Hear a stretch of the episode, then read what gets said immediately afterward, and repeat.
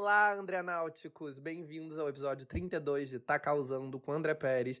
E, gente, temos muito o que falar, porque semana passada foi a maior semana do ano para a cultura pop até o momento.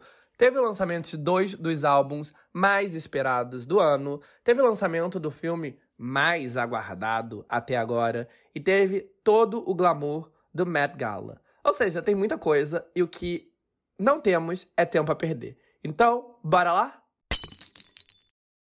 Vamos começar falando rapidamente sobre o principal evento da semana passada, o Met Gala. E o Met Gala é o evento da cultura pop mais engraçado, porque é apenas um tapete vermelho. Não tem transmissão ao vivo na TV, não tem apresentação, não tem nada nele além de celebridades andando no tapete vermelho e sendo fotografadas no tapete vermelho. Quer dizer, é uma gala, um evento para caridade. Então, depois do tapete vermelho, as celebridades entram no Met, o Metropolitan Museum of Arts, para jantar e tal. Mas assim, isso aí não tem nada a ver com a gente. A parte pública que causa toda a comoção e que fez do Met um evento com impacto tão grande é o tapete vermelho. E o Met Gala é um evento organizado pela mulher mais poderosa da moda, Anna Wintour, editora-chefe da Vogue dos Estados Unidos, e serve para arrecadar dinheiro para o Metropolitan Museum of the Arts, um importante museu de Nova York, no Upper East Side, e também serve para lançar uma exposição grandiosa relacionada à moda, cujo tema também é o tema do dress code do evento. E, aliás, é isso que faz do Met tão interessante. Tem um assunto que eu já trouxe aqui nas duas vezes que eu comentei os Oscars: a morte do tapete vermelho. Eu sempre uso como base, para minha opinião, uma coluna que a Sofia Coppola escreveu, na qual ela culpa a emergência da profissão de personal stylist pelo fim do individualismo e da graça do tapete vermelho. E de fato, antigamente o tapete vermelho era interessante justamente para a gente ver gente super bem vestida, mas também gente mal vestida. Gente que acertou, gente que errou, gente que arriscou e deu certo, gente que arriscou e deu errado. Mas agora ninguém erra mais. Ninguém quer aparecer na lista dos mal vestidos, ninguém quer causar nenhum tipo de comentário negativo. Então, o Tapete Vermelho é uma sucessão de atores de black tie e atrizes com vestidos lindos, joias lindas, penteados impecáveis, maquiagem perfeita, tudo sem arriscar, tudo seguindo as tendências atuais e, enfim, tudo impecável. É meio sem graça, meio sem sal. Bom, o Matt spy things up porque ele tem um tema que as celebridades são incentivadas a seguir. Por exemplo, em 2016 foi moda na era da tecnologia. Então, você tinha. Você tinha, não. Era indicado que você fosse com um look que fizesse referência a esse tema, tecnologia. Em 2018 foi moda e símbolos do catolicismo. Em 2019 foi camp, ou exagero.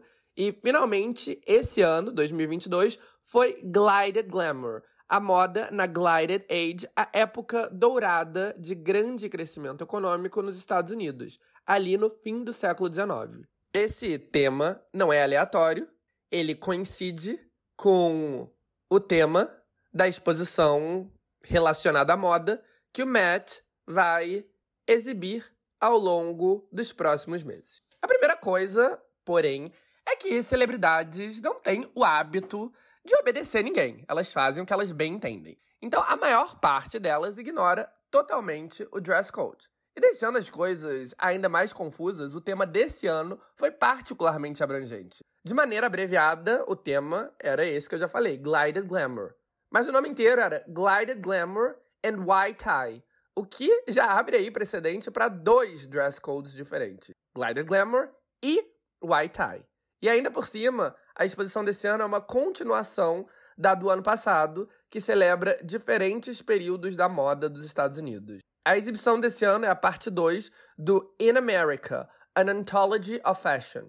Então, o tema de 2021, que era celebrar a moda estadunidense, seguiu também válida para 2022. Ou seja, as celebridades já costumam ignorar o dress code e o tapete vermelho já costuma ser caótico. Todo mundo atirando para todos os lados. Mas esse ano, as celebridades tinham três dress codes diferentes para poder escolher ignorar ou não. Só que, como é só um tapete vermelho, o foco todo é a moda. Então, seja seguindo o dress code ou não, vai todo mundo vestido para causar. Porque sua participação inteira no evento é marcada singularmente pela sua passagem no tapete vermelho. Sendo assim, o Met Gala é um evento tão badalado e que causa tanto burburinho nas redes sociais, exatamente porque é atualmente o único tapete vermelho que não é totalmente previsível e seguro. O Met Gala é uma gala de caridade. Você, em tese, pode comprar um ingresso, só que não é assim que funciona na prática. Para começar, os preços são absurdos. Custa 35 mil dólares por um ingresso individual e quase 300 mil dólares por uma mesa. E não basta ter esse dinheiro. Existe uma lista de convidados de pessoas que podem pagar. Então você tem que ser convidado para ter o direito de comprar o ingresso, de gastar os 35 mil ou os 300 mil dólares. As celebridades, claro, não costumam pagar nada. Elas são convidadas pelas grifes, pelos patrocinadores. Antigamente, a lista de convidados era bem restrita. Só a nata da alta sociedade, os maiores nomes da moda, junto com grandes estrelas do cinema e tal. Hoje em dia, a maior parte das grandes estrelas de cinema não aparecem no Met, mas, claro, continua sendo um evento muitíssimo populado por celebridades. A parada é que, como eu disse, é um evento da Anna Wintour, a mulher mais poderosa da moda, e ela não ficou poderosa porque ela é exclusiva, super metódica. Pelo contrário, as críticas contra ela e contra a Vogue são precisamente pelo fato dela ser super comercial. A exclusividade da Vogue dos Estados Unidos se limita a isso aqui gera muito dinheiro? Se sim, ok, venha. Então, hoje em dia, a lista de convidados do Met meio que segue essa lógica. Todo tipo de celebridade que tenha burburinho tá convidada. Todo tipo mesmo, assim, o elenco de Riverdale, o elenco do remake de Gossip Girl, que é ainda mais baixo nível, TikTokers, influencers, a Anitta, e também todo tipo de estrelas do momento, principalmente do mundo da música anteriormente era muito, né, ligado assim às grandes estrelas do cinema, Gwyneth Paltrow, coisas assim. Hoje em dia, as estrelas do cinema não é que não vão, ainda tem uma ou outra que vai, mas quem realmente marca presença lá são os pop stars. A Rihanna, por exemplo, era uma das convidadas mais celebradas todos os anos. Ela não foi esse ano por causa da gravidez, mas ela tá sempre lá e ela tá sempre entre as mais causadoras, com os looks mais memoráveis. Mas apesar da falta de Rihanna, vários outros super estrelas da música estavam lá, tipo Bad Bunny, a Olivia Rodrigo, o Lil Nas X, a Billie Eilish, que usou um vestido da Gucci que esmagou os peitos dela de uma forma. Assim, sério, acho que nenhuma mulher viu a foto e não sentiu dor, mas foi um dos únicos trajes que realmente seguiram o dress code do Glided Age, porque esses é, corpetes, né? Esses vestidos esmagadores de peito eram comuns nessa época. Esse ano, toda a família Kardashian estava lá, a maior parte deles fazendo sua estreia. A Kim, a Kylie e a Kendall Jenner, né, que é do mundo da moda, são habituês do Met Gala, mas a momager, a mãe empresária Kris Jenner e as outras duas irmãs, a Courtney e a Chloe, foram pela primeira vez esse ano. E falando de Kim, bora falar dela porque ela foi sem dúvida nenhuma, a convidada mais comentada. E não necessariamente por bons motivos. Como já se sabia antes, ela foi usando uma peça de arquivo de uma das suas ídolas, a Marilyn Monroe, que é, né, maior sex symbol da história. E não era qualquer peça, era o vestido icônico cor de pele na qual ela cantou Happy Birthday, Mr. President para o Kennedy, com quem ela tinha um caso dizem. Ou seja, é um vestido que faz parte da história da moda, da cultura pop, um vestido histórico. Para ir com o look completo, ela contou que passou 16 horas tingindo o cabelo de louro para ficar no tom que ela queria. E, enfim, a grande pergunta era como diabos ela ia caber no vestido da Marilyn, já que o biotipo dela é totalmente diferente E o vestido é tão justo que ele literalmente foi costurado na pele da atriz. E no tapete vermelho do Matt, ela dividiu que fez uma dieta intensa, na qual ela perdeu 7 quilos ao longo de apenas 3 semanas. Mesmo assim, o vestido estava tão justo que ela mal conseguia se mexer nele. Depois do tapete vermelho, de tirar as fotos, ela tirou o original e vestiu uma réplica idêntica feita para as suas medidas. Todo esse stunt deu muito, mas muito o que falar. Só que quase tudo negativo. Primeiro veio a crítica mais singela de todas, que o vestido é icônico na Marilyn, mas que não ficou icônico dela. Que, apesar de todo o esforço, as 16 horas tingindo o cabelo, os 7 quilos perdidos em 3 semanas, o look final ficou mais um look clichê Kardashian. Nada que diferencie dos inúmeros looks dela no último ano. Nos últimos anos, né? E é verdade, eu tenho que concordar com isso. A Kim tava parecendo a Kim. Ela podia estar tá usando o vestido da Marilyn ou ela podia estar tá vestindo Balmain, como ela sempre usa, ou seja lá, qual for a grife. Nada de especial. Daí veio todas as críticas em relação ao fato dela dividir de maneira tão leviana que ela perdeu 7 quilos em 3 semanas para caber no vestido, e como isso é uma mensagem muito perigosa, né?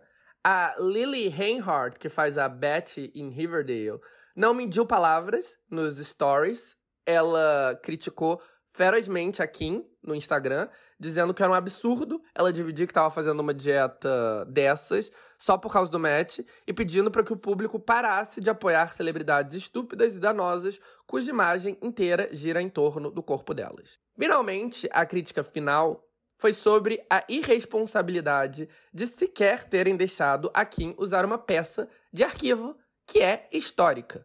O vestido pertence ao museu Ripley's Believe It or Not, acredite se quiser. Que, aliás, não é um museu, é uma franquia meio armadilha turística com dezenas de, entre aspas, museus espalhados pelo mundo e pelos Estados Unidos, com atrações diversas, exposições de coisas bizarras, etc e tal. Eles compraram o vestido da Marilyn num leilão no fim de 2016 por quase 5 milhões de dólares, o vestido mais caro do mundo até então. Se a peça de fato fosse uma peça de arquivo de museu, museu de verdade, haveriam regras muito restritas que proibiriam emprestar um vestido nas condições que ele foi emprestado. Nunca que iam pegar uma peça histórica de museu e dar para uma pessoa vestir, muito menos uma pessoa celebridade num tapete vermelho, maquiada, enfim, inimaginável. Até porque o vestido é frágil. Qualquer uso vai causar danos nele. Mas o Ripley não é um museu de verdade. Essas regras não se aplicam e o deal com a Kim foi uma troca monetária entre as duas partes e um stunt para promover o museu. Mas, né, um vestido extremamente frágil que praticamente foi feito para lacrar a vácuo a Marilyn, sendo enfiado em outra mulher com um biotipo totalmente diferente, meio século depois, em um evento enorme na qual ela vai estar tá toda maquiada, aliás, mais do que meio século depois, né? Que ano que a Marilyn cantou Happy Birthday, Mr. President? 60 anos atrás. Seja como for, é óbvio que todo esse stunt vai causar danos sérios na peça. Inclusive, como um dos vídeos de bastidores mostra, o vestido não fechou atrás. Eles meio que tiveram que fazer um buraco para acomodar a bunda da Kim. E ela usou um casaco no tapete vermelho para tapar esse rasgo. Além disso tudo, o vestido nem era parte do dress code, já que a Marilyn Monroe não fez parte da Glided Age, a idade dourada dos Estados Unidos. Ou seja, tudo meio absurdo, só que deu o que falar, né? E foi dando o que falar que Kim virou uma das mulheres mais famosas do mundo. Então, a nível pessoal, eu diria que todo esse burburinho foi positivo para ela, porque é esse tipo de coisa que alimenta a fama dela. Mas, mais do que o vestido da Marilyn na Kim Kardashian, é algo que passou despercebido, que é, para mim, um dos maiores reflexos do quão louca é a nossa sociedade hoje em dia, o ponto que a gente chegou. Tem uma influencer chamada Emma Chamberlain, que eu diria é uma das maiores, se não a maior, dos Estados Unidos. Ela é super chill, na real, ela é bem normalzinha, bem tranquilona, engraçada, mas na vibe dela. Ela ficou famosa ajudada pela sua amizade com youtubers muito famosos, tipo o polêmico Jamie Charles, mas hoje em dia ela brilha solo e ela nunca teve nenhuma polêmica, nunca teve nenhum estrelismo. Enfim, ela é bem low profile na medida do possível. E ela estourou no YouTube, mas recentemente ela resolveu aposentar seu canal e ter o seu próprio podcast, que está sempre entre os mais ouvidos dos Estados Unidos e do mundo. Enfim, ela é super popular e ela virou uma queridinha das grifes. Ela é uma das embaixadoras da Louis Vuitton e ela estava lá no Met, tanto como convidada, como contratada da Vogue. Ela foi responsável por entrevistar os famosos no tapete vermelho pro livecast da revista, do site, né, da revista. E obviamente ela estava usando um look sob medida da Louis Vuitton, da cabeça aos pés, e no pescoço uma gargantilha de diamantes que ela escolheu no showroom da Cartier. Detalhe: a gargantilha de diamantes era uma peça histórica que tinha pertencido a ninguém mais, ninguém menos que a uma figura da história, o Bhupinder Singh de Patiala. Eu não sei se eu estou pronunciando o nome dele certo, provavelmente não, mas ele é um Maharaja, uma espécie de imperador da Índia no começo do século XX. E isso é o retrato do mundo contemporâneo, né? A Cartier tendo em sua coleção uma gargantilha de um imperador indiano do começo do século XX, emprestando para a youtuber do momento usar no tapete vermelho da Met Gala. E o melhor, isso passar totalmente despercebido. Acho que nem a Emma sabia da origem do choker. Eu só descobri porque um tweet documentando isso apareceu no meu feed. Crazy. Bom, enfim, no mais, teve todo tipo de celebridade, todo tipo de popstar, todo tipo de ator, atriz jovem, TikToker. O convidado mais comentado nas redes sociais foi o Johnny Suh, da boy band coreana NST. Esse é um constante em qualquer evento. Se tem alguma estrela do K-pop lá, ela vai ser a que vai gerar o maior engajamento nas redes sociais. No ano passado foi a Rosé, do Blackpink, que foi como convidada da Givenchy, na qual ela é musa. Esse ano, só o Johnny Su, do mundo do K-pop, estava presente. E apesar de que fora do nicho, ninguém notou, o nicho, por si só, é tão gigantesco e engajado que isso foi o suficiente para transformá-lo na celebridade mais comentada da noite, de acordo com as empresas que fazem a métrica de quem gerou tweets e interações sociais. Mas, na real, além da Kim, quem monopolizou totalmente as atenções foi Blake Lively. Blake é conhecida por ser a Serena de Gossip Girl, por ser um ícone fashion e por ter uma vida idílica, casada com o ator Ryan Reynolds, com quem ela tem, eu acho que, duas filhas. E também por sempre ter looks incríveis no Met. E aí, esse ano, ela se superou e todo mundo foi à loucura. Ela foi de ateliê Versace, é, sob medida, né, couture, e ela chegou com um vestido rose gold, com um laço extravagante e um design que fazia homenagem ao Empire State. Daí, depois de subir as escadas do museu, o laço foi desfeito e revelou uma mudança de look. O vestido ficou azul cintilante com um design de constelação inspirada na decoração do Grand Central Station, outro ponto muito importante de Manhattan. E assim ela roubou todos os holofotes para ela e foi unanimamente considerada a grande estrela da noite, a mais bem vestida. E esse look super casador não foi à toa, Todos os anos, Anna Winter escolhe a dedo algumas celebridades para serem os co-chairs do evento junto com ela. E esse ano, Blake foi escolhida, junto com seu marido, Ryan Reynolds, a atriz Regina King e o ator, compositor e gênio da Broadway, Lin-Manuel Miranda. E é isso. É isso que temos sobre o Met desse ano. Ano que vem a gente volta com mais. Ou não. No último episódio, eu comentei sobre uma tendência interessante do ano de 2022. No mundo anglo-saxão, especificamente nos Estados Unidos, o berço de muita coisa da cultura pop, um terço do ano já tinha passado e nenhum hit musical grande tinha surgido. Nada. Nenhuma música causou comoção. Quanto era comum ter todo um top 5 do Spotify estadunidense, com todas as músicas com mais de um milhão de streams, no passado bem recente, em 2022, nem a música número 1 um estava conseguindo superar a barreira do milhão. E as maiores músicas de 2022 eram hits do ano passado, que, mesmo desgastados, continuavam no topo, porque não aparecia nada mais recente para substituí-los. Com isso tudo, o top 50 dos Estados Unidos, que em geral, né, costuma refletir as 50 músicas recentes mais populares do momento, virou uma interessante coxa de retalhos com hits do ano passado e até do ano retrasado, músicas aleatórias que viralizaram no TikTok, músicas em voga por causa de alguma série ou filme da moda. Bom, a corrente está começando a mudar. Primeiro, porque o verão no hemisfério norte se aproxima e, com o aumento de temperatura, aumenta também a quantidade de streams e o apetite do público por hits fresquinhos. Todo mundo quer ouvir música quando fica quente.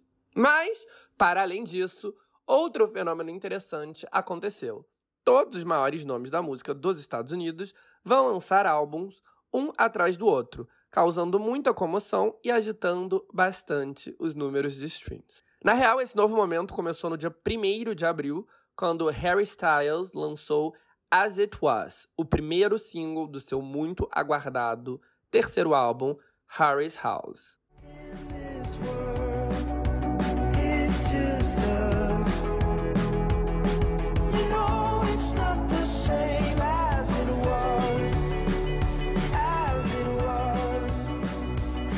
O lançamento do single quebrou todo tipo de recorde, com mais de 16 milhões de streams só no Spotify.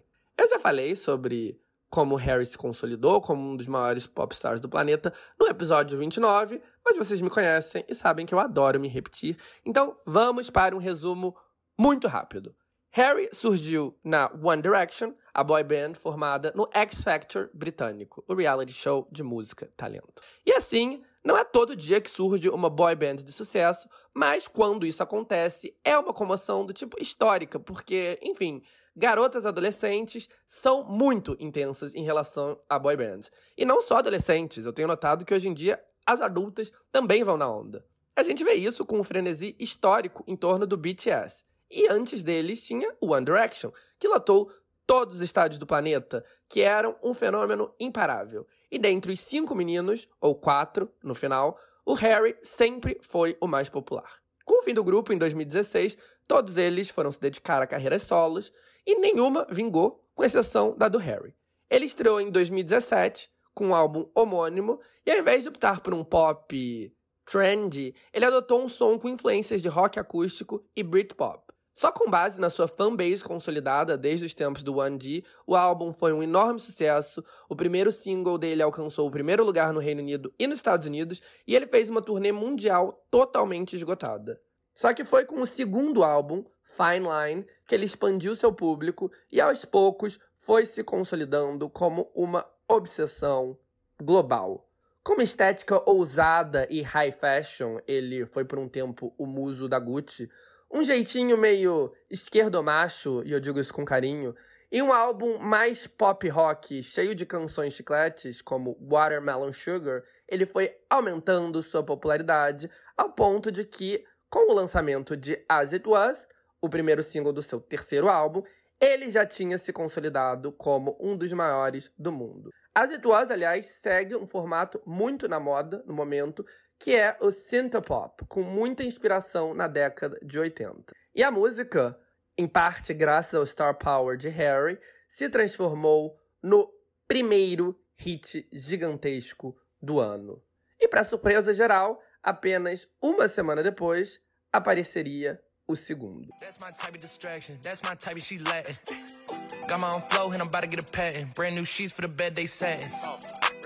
Y'all wasn't tuned in back then. My swag they keep jacking. I ain't doing no verse, quit asking. What's poppin'? E o segundo grande hit do ano não foi esse. Mas foi essa música, What's Poppin', que deu ao rapper Jack Harlow seu primeiro grande hit. Jack tem 24 anos, nasceu em Kentucky e é um homem branco. Um detalhe relevante, para bem e para mal, no cenário que ele ocupa, o do rap estadunidense. A carreira do Jack começou tal como a da maior parte dos rappers. Ele se apaixonou pelo estilo no começo da adolescência e rapidamente começou a tentar se aperfeiçoar, fazendo rimas, testando seu flow e usando o jogo de videogame Guitar Hero para produzir suas próprias batidas. Enquanto ele ainda estava na high school, ele já estava dando a cara a tapa, fazendo diversos shows em Louisville, a sua cidade, e até conseguindo um público fiel, de modo que aos 17 anos ele lançou seu primeiro EP com uma gravadora local.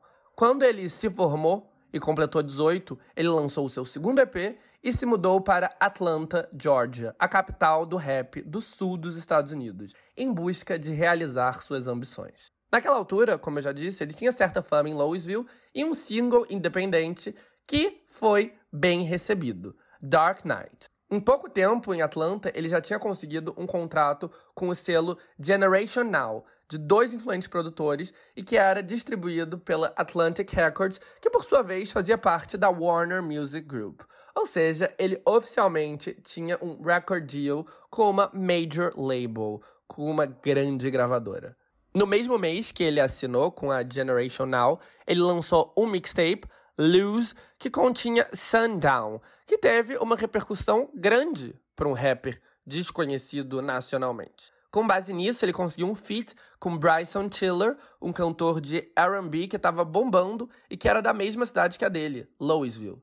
Junto, eles gravaram True the Night, um rap pro sétimo mixtape do Jack, que tinha um sample de uma música muito famosa do Usher. Feat com o cantor da moda, sample nostálgico, tudo estava alinhado para a música bombar e ser o primeiro hit dele. Mas nem sequer entrou no Hot 100 da Billboard. Só que aí, logo depois, veio mais uma música, chamada What's Poppin', a que abriu esse segmento. E aí aconteceu aquilo que é o equivalente de ganhar na Mega Sena. A música agradou e viralizou, onde mais? No TikTok. Primeiro, como trilha sonora de uma trend que envolvia mostrar várias fotos daquele seu período awkward da pré-adolescência, da adolescência, para concluir com a parte do What's Poppin', na qual você revelaria o seu rosto atual, idealmente gato e atraente. O trend, conhecido como Glow Up Trend, foi um sucesso e a partir daí, What's Poppin' virou um hit geral no TikTok, ganhando coreografia própria, sendo trilha para outros memes e tudo mais que ser viral no aplicativo engloba. Por trás de tudo isso, um truque infalível e que potencializou em muito a viralização. O vídeo de What's Poppin' era dirigido por Cole Bennett. Cole Bennett é um garoto do subúrbio de Illinois que, aos 17 anos, ganhou uma câmera da mãe e resolveu abrir um blog chamado Lyrical Lemonade. Nesse blog, ele explorava o assunto que ele mais amava, que era rap. E já que Chicago tem uma cena de rap muito rica, ele começou a gravar vídeos de rappers locais, gravar fragmentos de shows e outros materiais audiovisuais. Os videoclipes que ele começou a fazer dos rappers de Chicago começaram a ter certa repercussão, e aí ele se atentou para outra tendência. A plataforma SoundCloud se mostrava um fenômeno entre os adolescentes, e era lá onde os rappers iniciantes publicavam seus trabalhos. Todos os dias, vários raps amadores viralizavam, viravam grandes hits, e ele começou a entrar em contato com esses rappers iniciantes e fazer os vídeos de alguns desses raps super bombados do aplicativo e que posteriormente virariam hits de maneira geral. E assim, o canal de YouTube dele, Lyrical Lemonade, virou um fenômeno. A associação do Cole Bennett com os rappers emergentes do SoundCloud fez dele um nome fortíssimo na cena do rap. E ter um vídeo dirigido por ele e disponível no canal dele ampliava consideravelmente o seu alcance. De certa maneira, a trajetória dele é meio similar com a do Condzilla, aqui do Brasil, que virou um fenômeno gravando vídeos de funkeiros paulistanos. Bom, eventualmente a força de Cole Bennett era tanto que além dos SoundCloud rappers, ele também estava fazendo vídeo pro Eminem, pro Justin Bieber, todo mundo queria estar tá no canal dele. E o Harlow conseguiu esse gig. O vídeo de What's Poppin' foi dirigido por ele e colocado no badaladíssimo canal Lyrical Lemonade, dando a ele um enorme alcance quase que de cara. Obviamente, nada é um passe de mágica. Não é porque o seu vídeo tá no Lyrical Lemonade que ele necessariamente vai virar um grande hit viral. Mas as chances são bem mais altas. E, enfim, Jack Harlow tirou o máximo proveito disso. Deu tudo certo para ele. Naquela altura, o Harlow já tinha seis mixtapes e um EP. Como eu sempre digo aqui, lançar um álbum, um álbum de verdade, é caríssimo. E para a gravadora assumir esse risco, ela tem que ter muita certeza da rentabilidade do artista. No mínimo, você precisa de um single grande e que, mais do que de sucesso, seja rentável, te tire do prejuízo, que é apenas investir, investir, investir. Os rappers, para contornar isso, lançam mixtapes e EPs que são mais baratos, mais informais e, portanto, custam menos para promover, para produzir, para pagar em produtores, etc. E What's Poppin' inicialmente foi incluso no EP Sweet Action. Mas a música foi tão grande que não só ajudou outra faixa do EP, I Wanna See Some Ass, a ser um hitzinho, como finalmente levou o nome dele para o grande público. What's Poppin' ganhou um remix com a participação de três rappers estabelecidos, Tory Lanez, Da Baby e Lil Wayne, e potencializado por isso, alcançou a segunda posição da Billboard Hot 100. Nada mal para um rapper que até então nunca sequer tinha conseguido penetrar o top 100.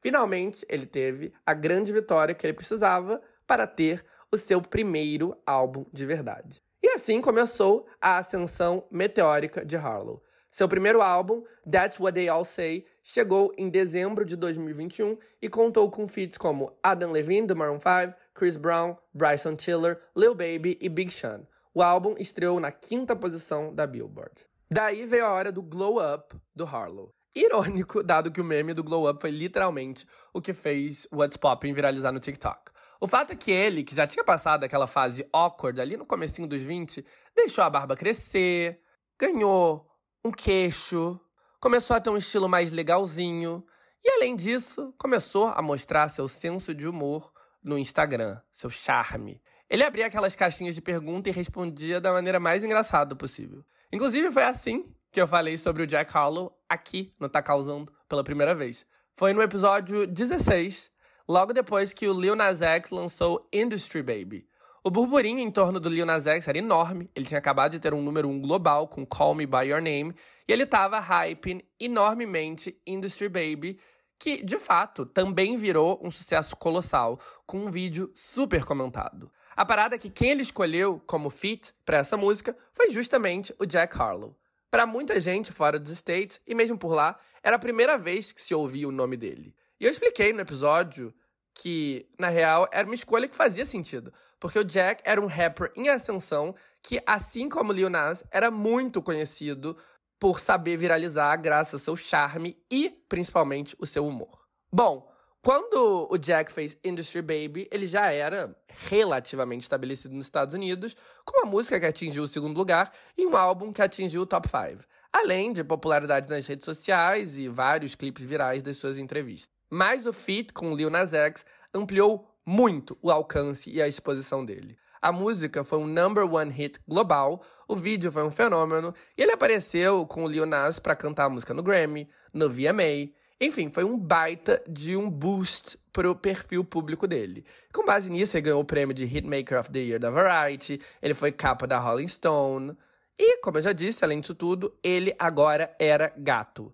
Só que não gato num sentido Brad Pitt nos anos 90. Não, não. Isso é algo interessante notar, aliás. Gato, tipo aquele garoto da sua turma, da escola ou da faculdade, que não é um padrão super óbvio, mas tem um charme inexplicável e tá cada dia mais bonito. O que é exatamente o tipo de beleza que cria fenômenos na indústria musical. O que atrai o público feminino em cantores é raramente uma beleza tipo modelo. É algo mais sobre estilo, sobre charme, Justin Bieber, Bad Bunny, Harry Styles, Jack Harlow, Justin Timberlake. Alguns desses são mais padrões que os outros. Mas o fato é que nenhum deles é tipo um deus grego inalcançável. Eles têm aquela beleza que é um pouco acessível, sabe?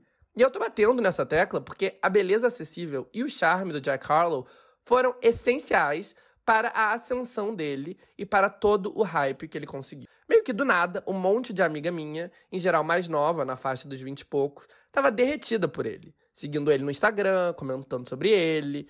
E bom, o primeiro single que o Jack Harlow lançou depois de tudo isso foi Nail Tech, em fevereiro de 2022, quase sete meses desde o lançamento de Industry Baby. E foi aí que eu notei que o hype em torno do Jack era algo realmente grande, porque a música estreou diretamente em segundo na parada do Spotify dos Estados Unidos não se sustentou durante muito tempo. E o pico dela na Hot 100 foi em 18 Mas assim, para uma música estrear direto em segundo, isso indica um hype grande. Você precisa ser hypado, você precisa ter ali um público empenhado e curioso em ouvir qualquer coisa que você lança. Então, uma chavezinha tinha virado em relação à fama do Jack. Daí, no dia 1 de abril de 2022, o mesmo dia que o Harry lançou o seu single, ele postou um TikTok com ele num estúdio mostrando um trechinho de uma nova música. Um rap que tinha como base Glamorous, a inesquecível música da Fergie de 2006. Inclusive, minha geração lembra que em 2006 a gente só ouvia Fergie, exclusivamente Fergie. Era um hit dela atrás do outro e Glamorous foi um dos hinos memoráveis do álbum solo dela de 15 anos atrás. Então, o novo rap dele apelava para essa nostalgia. Parece que ele tinha acertado em cheio. Rapidamente, o TikTok viralizou, alcançou mais de 50 milhões de visualizações, e daí veio o anúncio que o rap em questão, First Class, chegaria na semana seguinte, uma semana depois do lançamento do Harry. E, como esperado, chegou chegando. Depois de um ano morno com pouco sucesso, o mês de abril teve recorde sendo quebrado, um depois do outro. Apenas sete dias depois do Harry Styles quebrar inúmeros recordes, First Class estreou direto no topo da parada global do Spotify, com a segunda melhor estreia do ano, acumulando quase 11 milhões de streams nas primeiras 24 horas. Nos Estados Unidos, de onde saíram 6 milhões desses streams, ele inclusive quebrou o recorde do Harry como a maior estreia do ano. Por pouco, por apenas 9 mil plays, mas mesmo assim ele quebrou o recorde. A música estreou direto em primeiro lugar no Hot 100 da Billboard. O Jack Harlow tinha chegado ao topo em todos os sentidos. O hype em torno dele era enorme. Ele era o momento.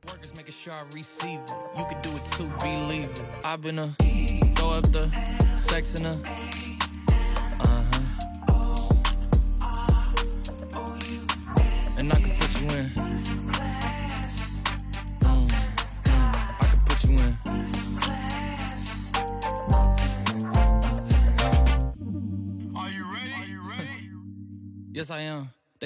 First Class era o segundo single do álbum que ele lançaria no fim da primeira semana de maio. O primeiro tinha sido Nail Tech, lá em fevereiro. E o álbum em questão se chamaria Come Home, The Kids Miss You, teria 15 faixas. Junto com o lançamento do álbum do Harry, poucas semanas depois, esse lançamento ia sem dúvida nenhuma esquentar as paradas e consolidar Jack Harlow como o artista da moda. E aí, voltamos a uma característica importante dele. Ele é um branco no mundo do rap. Isso traz a ele privilégios e também desvantagens. Um dos privilégios é que foi a branquitude dele que permitiu que ele ganhasse esse status de sex symbol charmoso. Obviamente, existem rappers negros que são extremamente charmosos, extremamente gatos, e cujo charme foi essencial para a ascensão meteórica deles, com o Drake sendo um exemplo disso. Só que o charme em específico que fez com que o Jack Harlow virasse um artista tão badalado, essa coisa de um garoto dork que vira sex symbol acessível, isso, por questões estruturais da nossa sociedade e por causa de racismo, está intrinsecamente ligado à branquitude. O lugar que ele ocupa na mitologia popular, o boy next door que do nada vira super sexy, o seu crush da escola ou da universidade, o palhaço da turma que também sabe ser incrivelmente atraente, quase sempre se personifica como um homem branco. O charme e o carisma do Harlow e o fato disso ser inseparável da sua branquitude, inclusive virou meme entre a comunidade negra dos Estados Unidos. E gerou muitos tweets virais no chamado Black Twitter, o Twitter preto, né? As contas de negros americanos que têm tweets virais. Um desses, com 54 mil likes, dizia: Jack Harlow é um experimento implantado pelo governo para testar a comunidade negra. Outro, com 15 mil, dizia: Como a gente faz para evitar que as nossas Black Sisters achem o Jack Harlow gato? O outro lado da moeda da branquitude do Harlow é que ele é um branco no mundo do rap, um universo preto. E a comunidade negra dos Estados Unidos é extremamente protetora para que esse universo siga preto. Até porque existem precedentes claros de gêneros de origem negra que foram totalmente usurpados, virando espaço para brancos. Foi o que aconteceu com o jazz, por exemplo, com o soul, qual as grandes estrelas do, das últimas décadas são tipo Amy Winehouse e Adele. Obviamente, existem vários rappers brancos, inclusive o maior de todos, o Eminem. Mas um branco no rap precisa ser excepcionalmente bom. E precisa saber o seu lugar. Não saber o seu lugar, ter um passado com frases racistas vindo à tona e não ter aguentado as zoações foi, por exemplo, o que acabou com a carreira da rapper branca australiana Iggy Azalea. Teve também o caso do duo de hip hop branco Macklemore e Ryan Lewis, de Seattle. Eles eram conscientes de serem brancos no rap, conscientes até demais. Eles tinham várias músicas sobre white privilege deles e tal.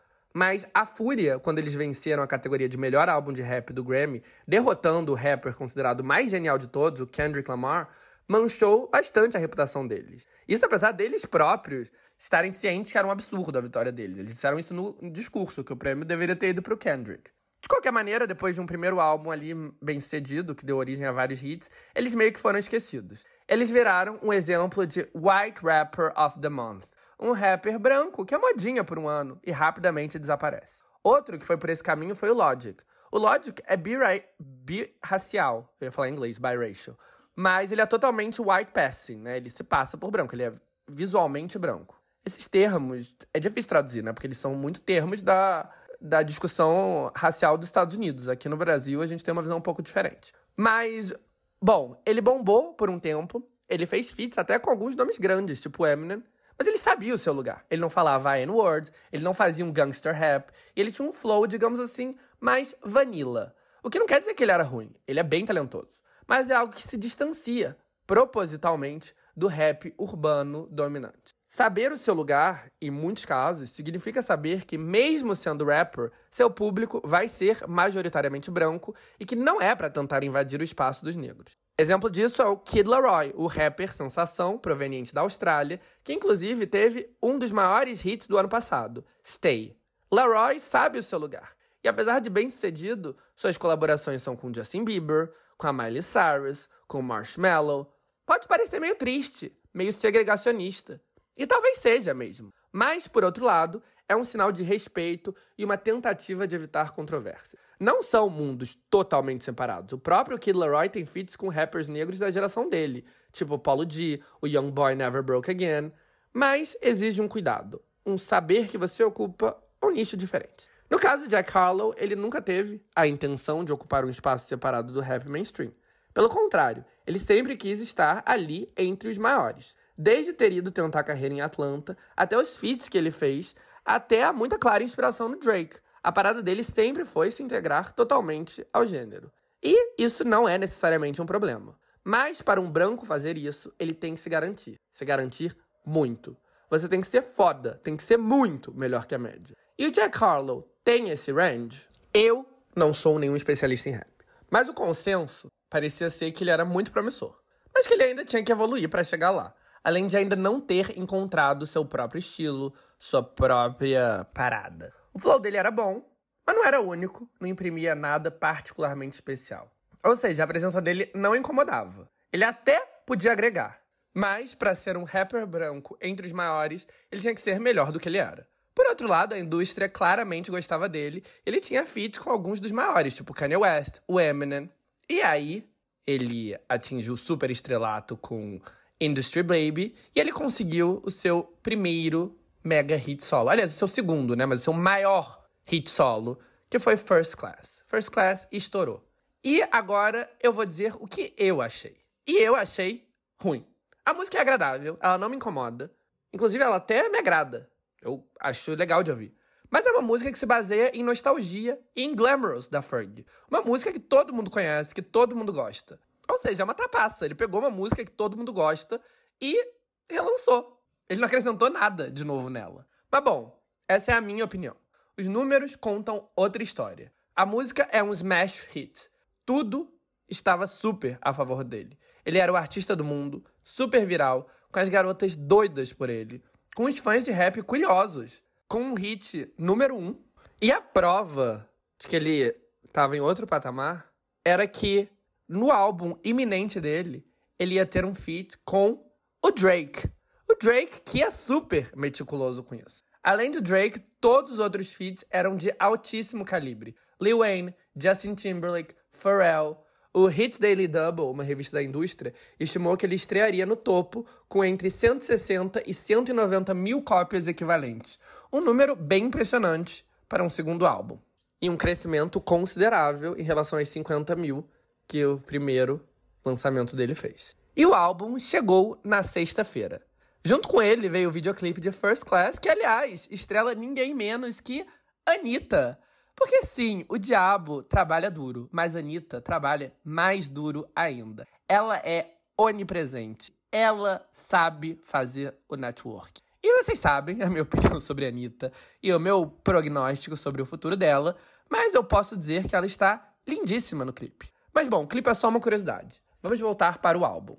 Ele foi lançado em meio a altíssimas expectativas e rapidamente viralizou no Twitter. Vou ler para vocês alguns dos tweets virais. Com 90 mil likes, esse álbum do Jack Harlow é a pior merda que eu já ouvi na minha vida. Com 35 mil likes, não sei o que vocês esperavam, toda música do Jack Harlow é igual. Também com 35 mil likes. Jack Harlow faz música para garotas que gostam de música medíocrezinha para colocar no fundo, e eu respeito isso. Com 30 mil likes. Jack Harlow fez esse álbum para um certo público. Bom para ele, mas é bem ruizinho. Não é para mim. Com 24 mil likes. Todo esse hype só pro Jack Harlow lançar um dos álbuns mais chatos do ano. Com 52 mil likes. Jack Harlow é, sem dúvida nenhuma, uma das industry plants mais sobrevalorizadas de todos. O novo álbum dele é um lixo, com 89 mil likes. OMG, esse álbum do Jack Harlow é um cu, com 35 mil likes. Depois de ouvir o novo álbum do Jack Harlow, eu fiquei com a impressão que a gente não valoriza o Drake o suficiente. E assim por diante, isso é só uma pequena amostra. Com esse consenso negativo, teve quem estivesse preocupado com a saúde mental do Jack. Espero que o Jack Harlow esteja logged off do Twitter por alguns dias, disse um tweet com 86 mil likes. Espero que o Jack Harlow não abra o Twitter, porque não vai ser bom para a saúde mental dele, diz outro com 77 mil likes. Em resumo, havia enorme hype. E ele não conseguiu sustentar esse hype. E agora ele está sendo atacado de todos os lados. É o preço de ser um homem branco com enorme hype no rap. Por motivos lógicos, você tem que provar que esse hype e clamor não vem só do seu charme advindo da branquitude. E ele não conseguiu, pelo menos não por enquanto. A complicada dinâmica racial é melhor exemplificada pelo tweet envolvendo ele que mais viralizou essa semana. No sábado, ele foi ao Kentucky Derby, a mais tradicional corrida de cavalo dos Estados Unidos, que acontece no estado natal dele. É um evento bem bougie, naquele estilo britânico e tal, que os homens vão de terno, as mulheres vão com aqueles chapéus doidos enormes, os fascinators. E ele foi junto com o Drake, super dapper, como o dress code manda, os dois mega elegantes, terno, gravata, sapato de couro italiano. E daí alguém gravou um vídeo dele meio que sendo carregado por dois homens para não sujar o sapato de couro dele na lama.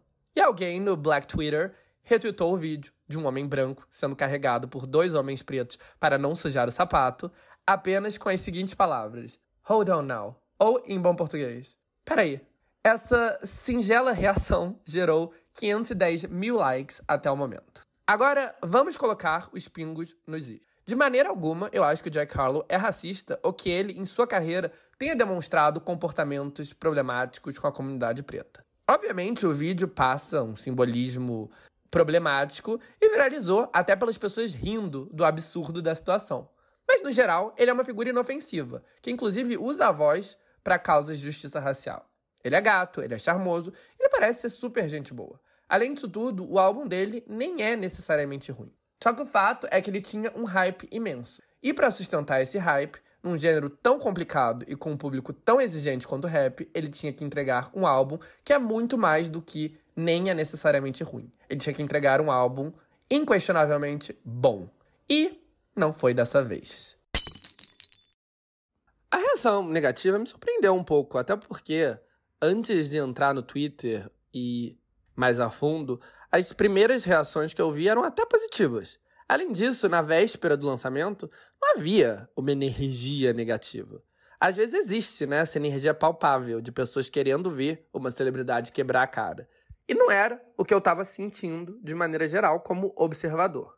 Mas o fato é que o álbum decepcionou.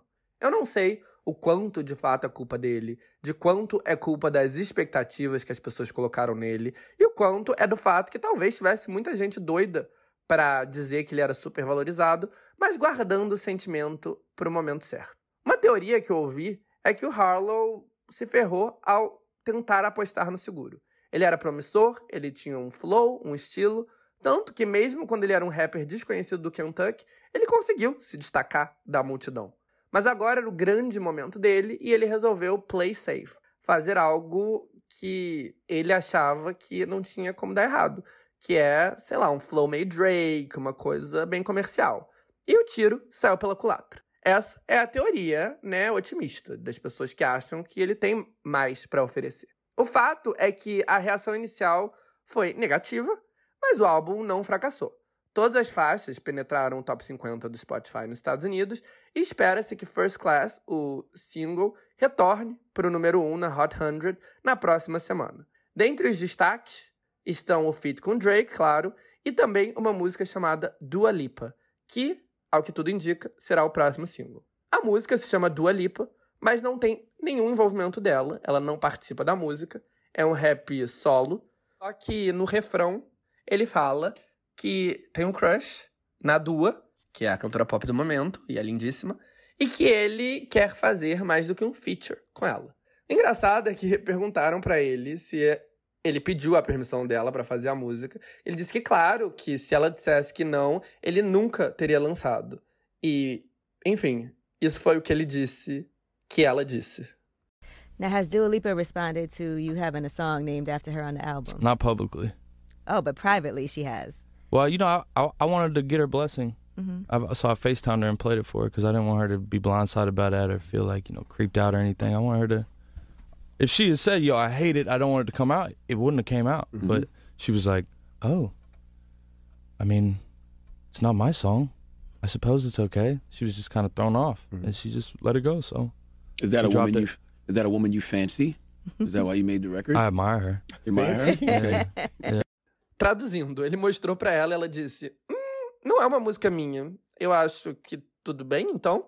De um jeito meio sem graça e desnorteado. Isso de acordo com a própria descrição dele. Então, sei lá, não me parece muito que ela realmente apoiou o lançamento, mas beleza. Dua Lipa, a música, achei legalzinha. Assim como a Dua Lipa de verdade. E eu também simpatizo com Jack. O álbum como um todo, bem, eu não ouvi todo, nem sou um grande especialista em rap a ponto de dar uma opinião informada, mas o que eu ouvi eu achei meio monótono. Mas beleza, nesse caso eu vou deixar claro que eu não tenho o know-how necessário para fazer uma crítica informada sobre um álbum de rap. Eu gosto de rap, mas eu não sou um grande entendedor. Eu acho que é um gênero que as pessoas levam super a sério, que os fãs entendem pra cacete sobre flow, sobre rima, sobre isso, sobre aquilo. Não é o meu caso. Tanto que tem álbum de rap que todo mundo acha foda e que eu também acho monótono. Então, quem sou eu para falar qualquer coisa? Apesar de todos os pesares, o álbum tá indo bem, mas poderia estar tá indo bem melhor. A previsão inicial de vendas era entre 160 e 190 mil unidades equivalentes nos Estados Unidos e ela já foi revisada para baixo. Agora, a Hits Daily Double está prevendo entre 110 e 135 mil unidades equivalentes. Um número que não é ruim, principalmente levando em conta que o álbum anterior estreou com 50 mil. Mas não é tão bom quanto esperava-se. Além disso, tem outro percalço no caminho dele. O álbum estava mais do que assegurado para estrear em primeiro lugar, mas por causa de uma surpresa de última hora, ele vai ter que se contentar com ser uma distante segunda posição. Mas disso eu vou falar já já.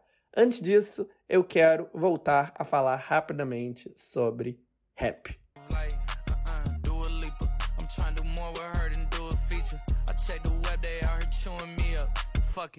Fade away, I left that Luca I heard from someone you said you could be us. Nothing. You know my city like the new Korea. Bust it. All these discussions over who could see us. Hush it. I sold them basements out, let's do arenas. Crushing. She looking, I'm blushing. I'm lying, I'm touching. Pra quem é ouvinte do Tá Causando, nada disso é novidade, né?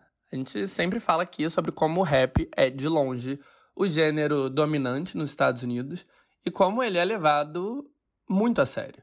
O que chega pro mundo são divas pop e tal, mas com raríssimas exceções, nada disso nos Estados Unidos causa interesse orgânico. O interesse orgânico é em rap. A Lady Gaga, que é maravilhosa, todo mundo conhece, pode lançar um single novo super promovido e é extremamente provável que ela tenha menos streams do que o lançamento aleatório de um novo álbum sem promoção de um rapper tipo Young Boy Never Broke Again, que ninguém fora dos Estados Unidos ouviu falar e que mesmo nos Estados Unidos, ninguém que não está interessado no nicho do rap sabe quem é.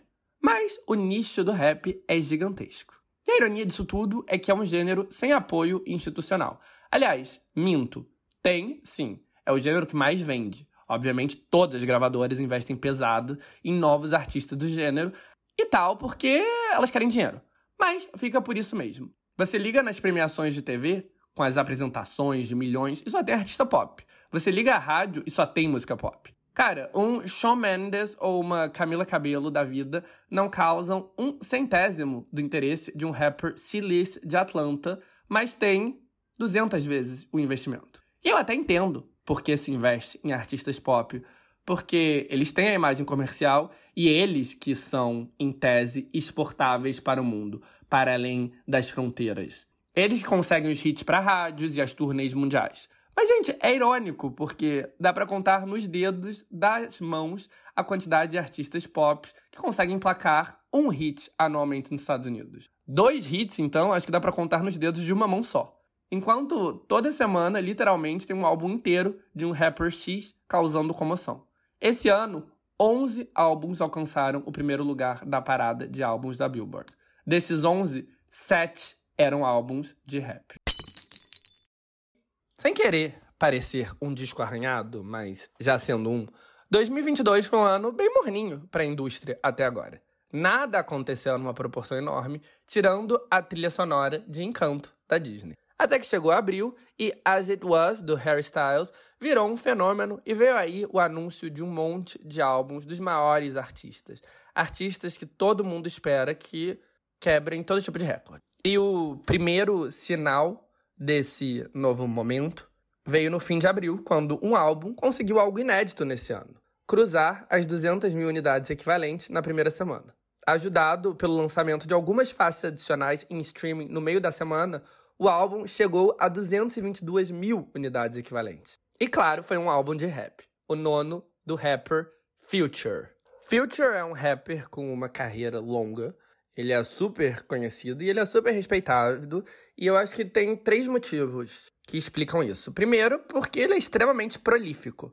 Foram nove álbuns e sete mixtapes em dez anos, o que é uma quantidade enorme de lançamentos. Segundo, ele é consistente. Todos os seus trabalhos são bem recebidos pelos fãs de rap. E o terceiro é pelo seu flow, que é bem próprio.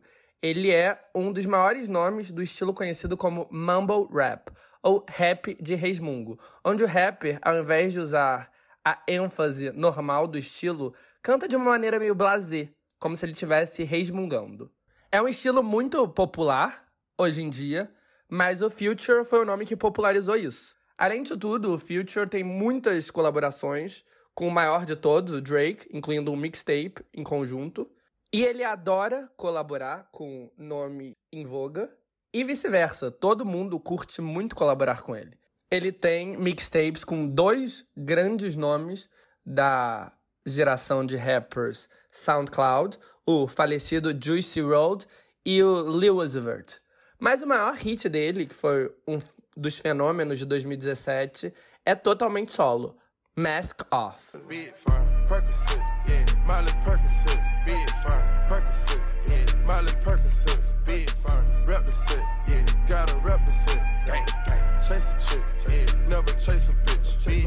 Mask on, fucking mask off, mask on, fucking mask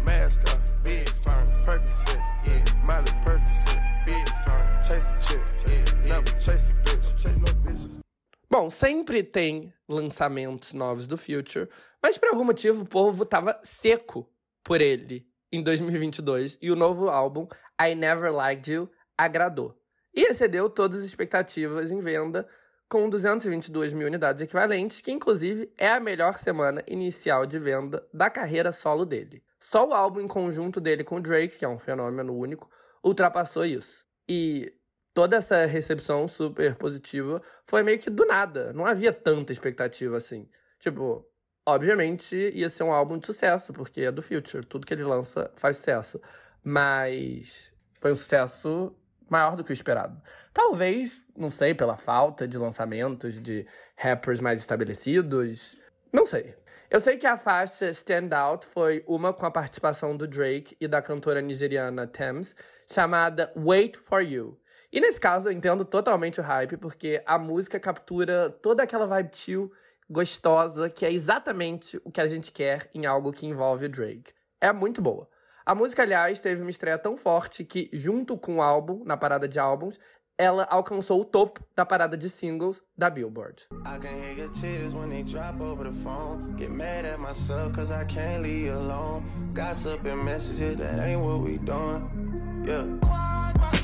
Trapping around the world. Over the phone, dropping tears. I get more vulnerable, I do feel. When you drunk, you tell me exactly how you feel. When I'm loaded, I keep it real. Need to tell a real one exactly what it is.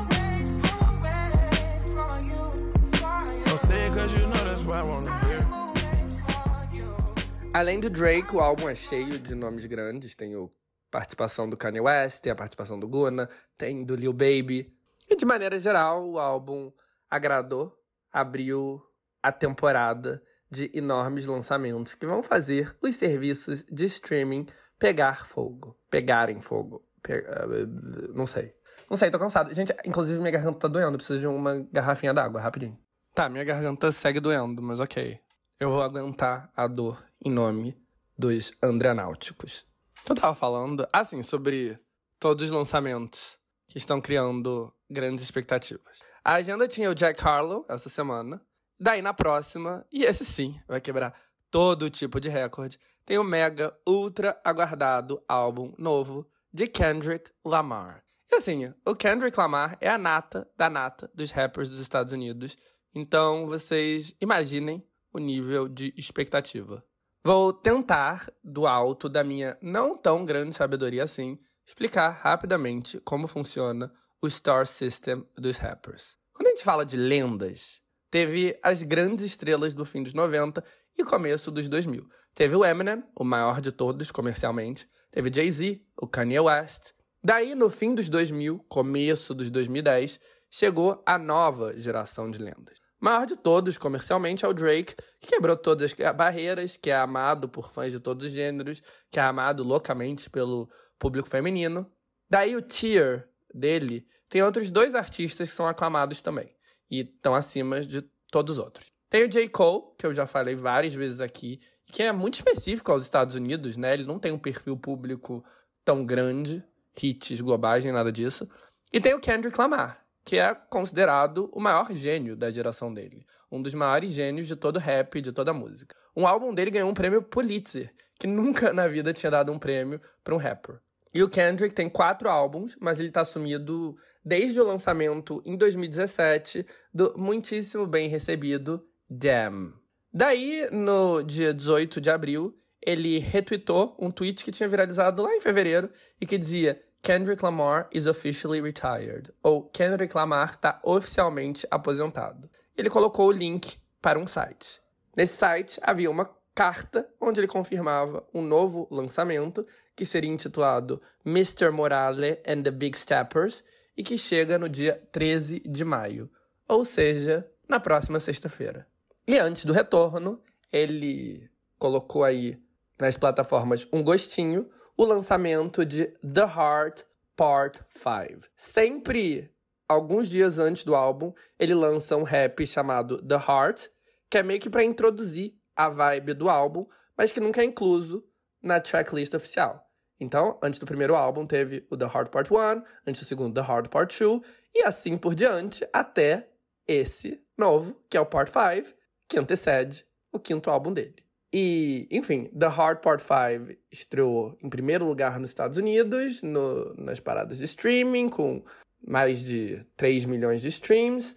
E só isso já deu para medir aí o tamanho da expectativa em torno desse retorno. Depois do lançamento do álbum do Kendrick, vem o Harry Styles. O Harry também vai ter uma primeira semana de venda quebradora de recordes, com as previsões dizendo que ele deve superar as 400 mil unidades equivalentes. E daí vem o Post Malone, O Post Malone, aliás, é um caso interessante. Ele é o primeiro mega ultra hiperstar da atual geração de rappers, a geração de rappers do SoundCloud. Os rappers da geração SoundCloud se distinguem, se eu não consigo falar a palavra distinguem, se distinguem da geração anterior por vários motivos. O primeiro é pelo look, cabelos coloridos, tatuagens no rosto. Depois tem o fato de que eles são todos deprimidos, o que não é compreensível, imagina. Você nasceu aí no fim dos 90, você só viu coisa fodida no mundo. E as letras refletem isso, elas são super depressivas, com muita influência da fase emo da música, que tomou conta ali no começo dos 2000, a infância da maior parte desses rappers. No caso, a música emo era, naquela época, branca e do rock, mas transitou totalmente pro rap. A terceira é que esses rappers morrem todos meio cedo, seja em assalto, overdose, suicídio. Teve o XXX Tentacion, o Juicy Road, o Pop Smoke, todos no ápice, todos com finais trágicos. Bom, o Post Malone, ao mesmo tempo que tem várias dessas características, quebra um pouco esse molde, até porque ele tá vivo, o que, desculpa, acho que foi um comentário de muito mau gosto. Mas o fato é que, ao mesmo tempo que ele faz parte da geração SoundCloud, ele se destaca por ser totalmente único. Ele é branco, do Texas, de dreads, com tatuagens faciais, dente de ouro. Ele mescla o rap com grunge, com rock, com country. Ele passou pela prova de fogo do rapper branco, entregando um álbum de estreia que agradou enormemente, e um segundo álbum que o elevou.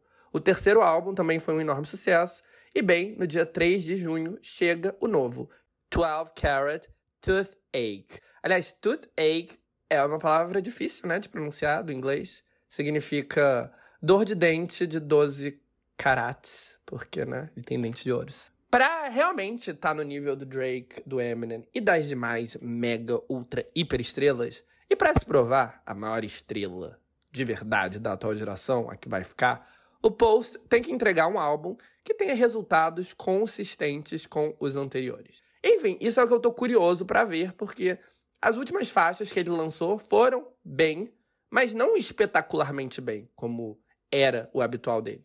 Então, nesse álbum, ele vai provar se ele realmente vai virar uma lenda, que todo álbum dele é um evento, ou se ele é um fenômeno que virou maior que qualquer um, mas que não se sustentou, como o 50 Cent, lá nos idos dos 2000, ou Lil Wayne, que ainda é lendário, mas não conseguiu ser consistente, se manter no panteão dos artistas que qualquer coisa que ele lança as pessoas param e escutam. Como se Kendrick, Harry e Post fosse pouco, tem o BTS. O BTS, né, a boy band fenômeno de K-pop, que é aí inquestionavelmente os artistas mais lucrativos do mundo, com a fanbase mais dedicada. Mas, apesar disso, no caso deles, o impacto é um pouco menor, porque não é um álbum inédito, é uma compilação, mas inclui músicas inéditas e a gente sabe o quão intensa é a fanbase deles, então vai vender pra cacete, independente de qualquer coisa, e a música nova deles vai quebrar o Spotify nos primeiros dias. E aí, além disso tudo, tem um álbum que chegou meio que de surpresa, e que foi, inclusive, o motivo pelo qual o álbum do Jack Harlow foi barradíssimo da posição que todo mundo achava que era dele, o primeiro lugar na parada dos Estados Unidos. E bom, eu tô falando do novo álbum da maior estrela da música latina, Bad Bunny.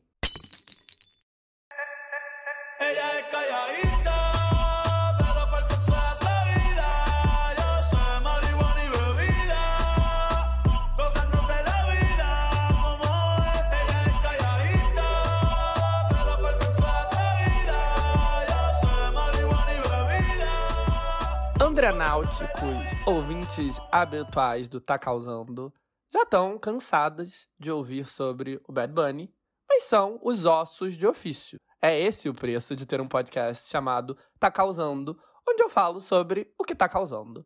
E o que tá causando sempre? O Bad Bunny. Ninguém causa tanto quanto ele, porque ele é uma das maiores estrelas da música. E na semana passada, ele lançou um novo álbum, meio que de surpresa, e a empolgação foi tanta que meia-noite do horário uh, Eastern dos Estados Unidos, o horário aí normal de lançamento de álbuns, o Spotify colapsou. de tantos acessos. E aconteceu o que já é uma regra quando o assunto é Bad Bunny. O álbum dominou todo o top 30 global, quebrou recordes de streams em absolutamente todos os países de língua hispânica, sejam eles na América do Sul, do Norte, Central, Caribe ou na Espanha. Foi apenas o segundo álbum na história a ter mais de 100 milhões de streams nas primeiras 24 horas no Spotify. Fez do Bad Bunny o primeiro e único artista que teve mais de 100 milhões de streams por quatro dias consecutivos, e ele vai ter num quinto e num sexto, provavelmente. Por enquanto, enquanto eu tô gravando, é o quarto, mas ele não está mostrando sinais de diminuição de ritmo. E ele também dominou nos Estados Unidos, onde o Bad Bunny vai ter a maior primeira semana de vendas do ano até agora, mesmo com um álbum totalmente em espanhol. A ascensão do Bad Bunny é assombrosa e histórica e faz muita gente que não tá tão inserido né, nesse mundo da língua em espanhol se perguntar como diabos ele ficou tão meganânimo? Por que, que ele é tão gigantesco em comparação com todos os outros astros do reggaeton? E na real, quem escuta esse podcast meio que sabe como, na medida do possível, porque essas coisas nunca têm uma resposta clara, não tem uma fórmula, né? Porque se tivesse uma fórmula para esse tipo de fenômeno acontecer, esse fenômeno estaria sendo recriado o tempo todo.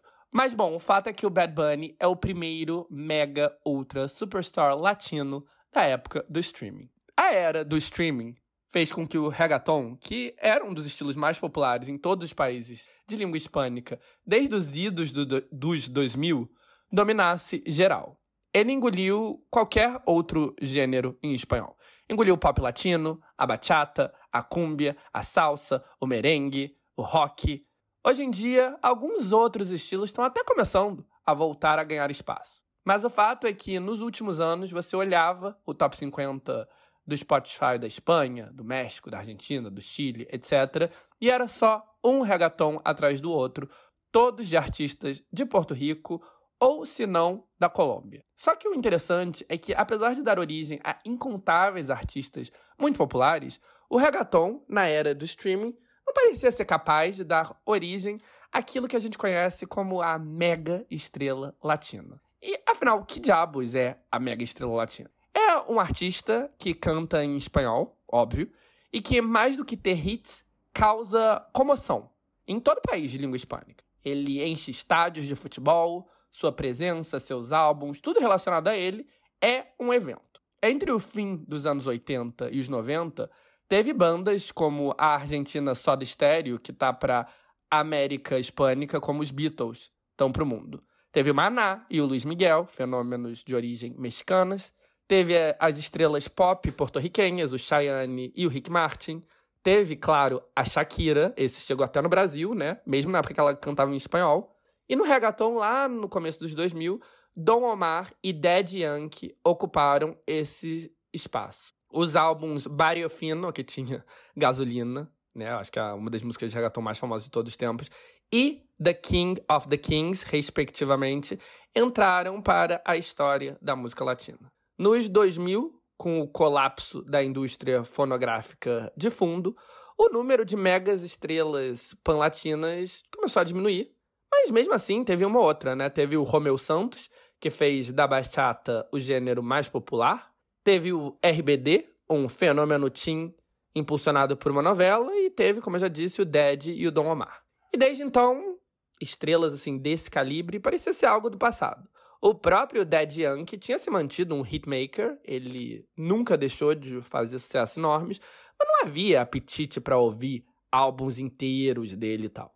Claro que o reggaeton deu origem a vários artistas muito bem-sucedidos que fizeram história para a música em espanhol. Tem o Maluma, tem, claro, o J Balvin, que virou uma celebridade mundialmente reconhecida. Só que esses eram artistas que, apesar de inegavelmente bem-sucedidos, não causavam frenesi, não lotavam estádios. Era o artista que tocava na rádio, que todo mundo gosta de ouvir em festa, mas que não ocupava aquele espaço de artista lendário. E aí, por uma confluência de fatores, veio Bad Bunny não só reviver esse papel, mas como transcender, né? Ele chegou em patamares que nenhuma outra estrela da música latina chegou antes dele. E ele foi um dos pioneiros do trap latino, uma transformação pelo qual o reggaeton passou, no qual o flow ficou um pouco mais parecido com o rap estadunidense, as letras ficaram mais explícitas, mais irreverentes, e na real, a ascensão dele foi uma coisa louca. No começo de 2016, ele era apenas Benito, um caixa de supermercado na sua Porto Rico natal. E no final do mesmo ano, ele era o Bad Bunny, um superstar. E na real, ele foi descoberto da mesma maneira que todos os rappers estadunidenses da atual geração, através do SoundCloud. Ele publicou um trap reggaeton dele lá. Aliás, ele publicou vários e todos eles começaram a ter bastante repercussão, até que um em específico virou enorme, Diles, e graças a essa viralização, a música chegou aos ouvidos de DJ Luian, que é um grande produtor de música urbana latina, que ouviu a canção, chamou Benito para assinar com sua gravadora e lançou ela oficialmente com vários dos maiores nomes do estilo como feat. Tinha o Ozuna, tinha o Nyango Del Flow, tinha o Arcangel, enfim, ele já chegou assim, grande estilo. E a música estourou e assim começou a ascensão de Bad Bunny. O primeiro álbum dele, Por Siempre, chegou em 2018, agradou muito. A essa altura, o estilo dele, o swag dele, já tinha chamado a atenção dos maiores superstars dos Estados Unidos. Ele teve um feat com a Cardi B, que alcançou o número 1 um no Hot 100, a música I Like It, que também tinha o J Balvin. E ele também teve um feat com ninguém menos que o Drake. Foi a segunda vez que o Drake gravou como estrela da música latina. A primeira foi um bachata com o Romeo Santos. E enfim, naquela altura ele era só uma estrela latina bem-sucedida, mas claramente já era uma estrela latina que tinha algo de especial. Só que ele ia deixar de ser uma estrela latina bem-sucedida para virar a estrela maior. E o que fez com que ele fosse ganhando público foi a consistência. Ele tinha um estilo próprio, ele tinha uma qualidade muito é, recorrente nos seus materiais e, de muitas maneiras, o artista que melhor pode ser comparado ao Bad Bunny é justamente o Drake, né? Não só pelo fato do Drake ser o outro único artista que consegue tantos streams nas plataformas quanto o Benito, mas porque várias das chaves dos sucessos deles são as mesmas. Os dois são crias dos gêneros mais populares das suas respectivas culturas, mas transcenderam o gênero e conquistaram todo tipo de público. Os dois são conhecidos por ter um talento único, um estilo muito próprio e por pegar inspiração em todo tipo de gênero e estilo e fazer algo que consegue ser comercial, pop e muito a cara deles. Os dois são conhecidos por ter um estilo e um carisma que fazem com que eles se destaquem, e os dois também demonstram vulnerabilidade em suas músicas. Algo, aliás, que explica o porquê tanto Drake quanto Bad Bunny são fenômenos tão gigantescos entre o público feminino. Isso sem deixar de ser incrivelmente admirados também pelo público masculino. O fato é que, em 2020, Bad Bunny foi o artista mais streamed do mundo no Spotify e lançou dois álbuns que foram fenômenos. Yo hago lo que me da la gana, eu faço o que eu bem entendo, e El último tour del mundo. Em 2021, mesmo sem novo álbum, Bad Bunny foi de novo o artista mais ouvido no mundo na plataforma. Em 2022, esse ano, ele fez sua primeira grande turnê depois de se transformar num megastar. Provando a sua força, ele quebrou recordes históricos de bilheteria nos Estados Unidos e teve a turnê de um artista de língua não inglesa mais bem sucedida da história. Logo depois, ele anunciou que ele ia para uma seguinte frase. Frase. Fase. Ele ia para uma seguinte fase. Uma turnê por estádios. Não só ele cantaria nos maiores estádios dos Estados Unidos, como, finalmente, ele iria cantar em países latinos, como México, Chile, Colômbia, Peru, El Salvador, Costa Rica, República Dominicana, Paraguai, entre outros. A busca por ingressos foi tanta que os sites de venda colapsaram. Em menos de duas horas, todas as datas na América do Sul, no México, na América Central e no Caribe estavam esgotadas. Foi em meio a esse hype absurdo que ele anunciou em março que um álbum estava a caminho. Ele não deu detalhes, ele não disse um dia exato, e aí, poucos dias antes, ele anunciou a data, sexta-feira, dia 5, a data que o Jack Harlow lançaria seu álbum. Alguns até duvidaram que o Bad Bunny ia conseguir desbancar o Jack do topo das paradas, porque, né, o Jack Harlow canta inglês, ele tem um single número um, ele tá muito na moda, e além disso ele ia ter álbuns físicos, que impactam bastante na soma total de unidades equivalentes que a Billboard conta. No fim, o top 20 inteiro das plataformas de streaming dos Estados Unidos foram ocupados por Bad Bunny.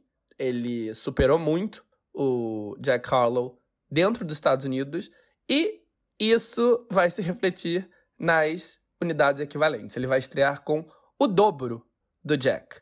O Hits Daily Double estima que ele começará com mais de 250 mil cópias, o que significará a melhor semana do ano até o momento, superando as 220 mil do Future. O interessante é que o Benito, que é porto-riquenho, ou seja, de certa maneira ele é estadunidense, porque Porto Rico é um território é, não incorporado dos Estados Unidos, ou seja, basicamente uma colônia, é, mas ele já deixou claro que ele não vai cantar nunca em inglês. Ele se tornou o maior artista do mundo, e um fenômeno também nos Estados Unidos, cantando única e exclusivamente em espanhol. Isso é algo histórico, nunca antes visto. A autenticidade dele, a lealdade dele com as raízes e o quão meticuloso ele é com seus trabalhos, tudo segue conceitos bem amarrados, ele não faz feat com todo mundo, ele é super consistente, tudo isso também são respostas claras do que tem por detrás do fenômeno. E, aliás, os Estados Unidos sempre foi um país importantíssimo para a música latina, afinal de contas, é o país mais rico do mundo, o maior mercado fonográfico do mundo e é o segundo país com mais hispanohablantes do mundo, atrás apenas do México. Mas para um superstar latino fazer o crossover para lá, ele precisava cantar em inglês. E pouco, de fato, conseguiam fazer esse crossover, né? Teve a Shakira, teve o Rick Martin meio rapidinho. Se você cantasse apenas em espanhol, você podia ser mega popular entre o público latino, mas você ia ficar restrito a isso, porque você não ia ter apoio institucional. Para o resto da população é como se você não existisse. O Bad Bunny é a primeira mega estrela desse novo momento da música latina, onde todas essas barreiras foram quebradas. Ele canta apenas em espanhol e ele é tão gigantesco nos Estados Unidos, em todas as métricas, que não tem como a indústria fingir que ele não existe. Porque, inclusive, ele é maior que a maior parte dos artistas que cantam em inglês. E o que facilitou isso, o que fez com que essa barreira começasse a cair, foi o streaming.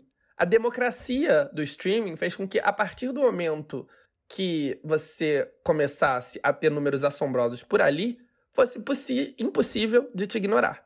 Nas métricas anteriores, vendas físicas, exposição midiática, rádio, não tinha como um artista latino nos Estados Unidos competir com os artistas da é, de língua inglesa. E apesar de ser um fenômeno nos Estados Unidos, esse nem é sequer o maior mercado do Bad Bunny. O maior mercado em número de streams dele é o México, onde o porto-riquenho basicamente tomou uma proporção de divindade. Mas, de maneira geral, o fenômeno não fica restrito à América do Norte, aos Estados Unidos e ao México. Como eu disse, foi a maior estreia de um álbum em absolutamente todos os países de língua hispânica, seja a Espanha, seja Honduras. Nas redes sociais, a recepção foi o oposto do Jack Harlow. Euforia pura com o Twitter, o TikTok e todas as demais redes enfatizando como o Bad Bunny é um gênio único. De novo, Tal como Jack Harlow, a questão nem era necessariamente a qualidade do álbum, pura e simplesmente, mas sim o hype. No caso do Jack, ele não conseguiu sustentar. No caso do Bad Bunny, ele, como sempre, conseguiu. E ele não só sustentou o hype, ele foi muito além do hype. Como tudo que o Bad Bunny faz, o álbum teve um conceito muito bem amarrado, e o conceito é verão. O verão, afinal de contas, está começando lá na Porto Rico natal dele, na América do Norte, no Caribe, no Hemisfério Norte. E não à toa, o nome do álbum, que tem 23 faixas, é Un Verano Sin Ti. E na real, eu tenho muito a falar sobre o álbum em si, mas, entretanto, todavia, isso vai ter que ficar para a próxima semana.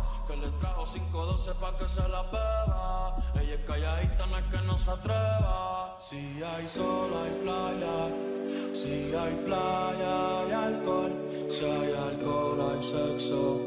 experiencia contigo mejor.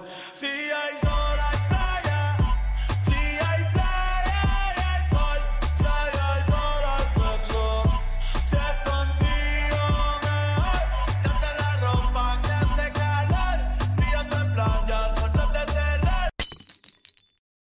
A última semana foi pesadíssima, no bom sentido, para cultura pop. Na música teve Bad Bunny, e no cinema teve a estreia do filme mais aguardado do ano até o momento: Doutor Estranho no Multiverso da Loucura.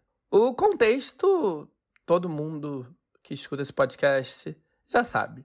A pandemia acabou temporariamente com o cinema, que ficou dois anos fechado, e mesmo depois da reabertura deles nos Estados Unidos, no começo do ano passado, o movimento demorou para voltar ao normal, não voltou até agora, os rendimentos tão longe do que já eram.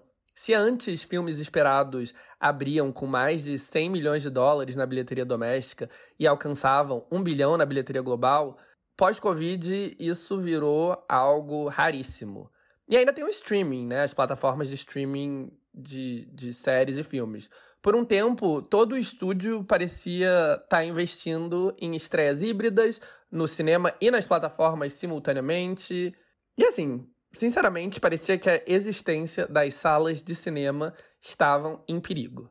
Daí veio, no fim de 2021, Homem-Aranha Sem Volta para Casa, o filme que, sem nenhum exagero, salvou as salas de cinema e ele provou que passar do 1 bilhão e quebrar todo tipo de recorde ainda eram metas plenamente possíveis, mas pelo menos até agora parece ter algumas condições. Tem que ser um filme de herói, de preferência da Marvel.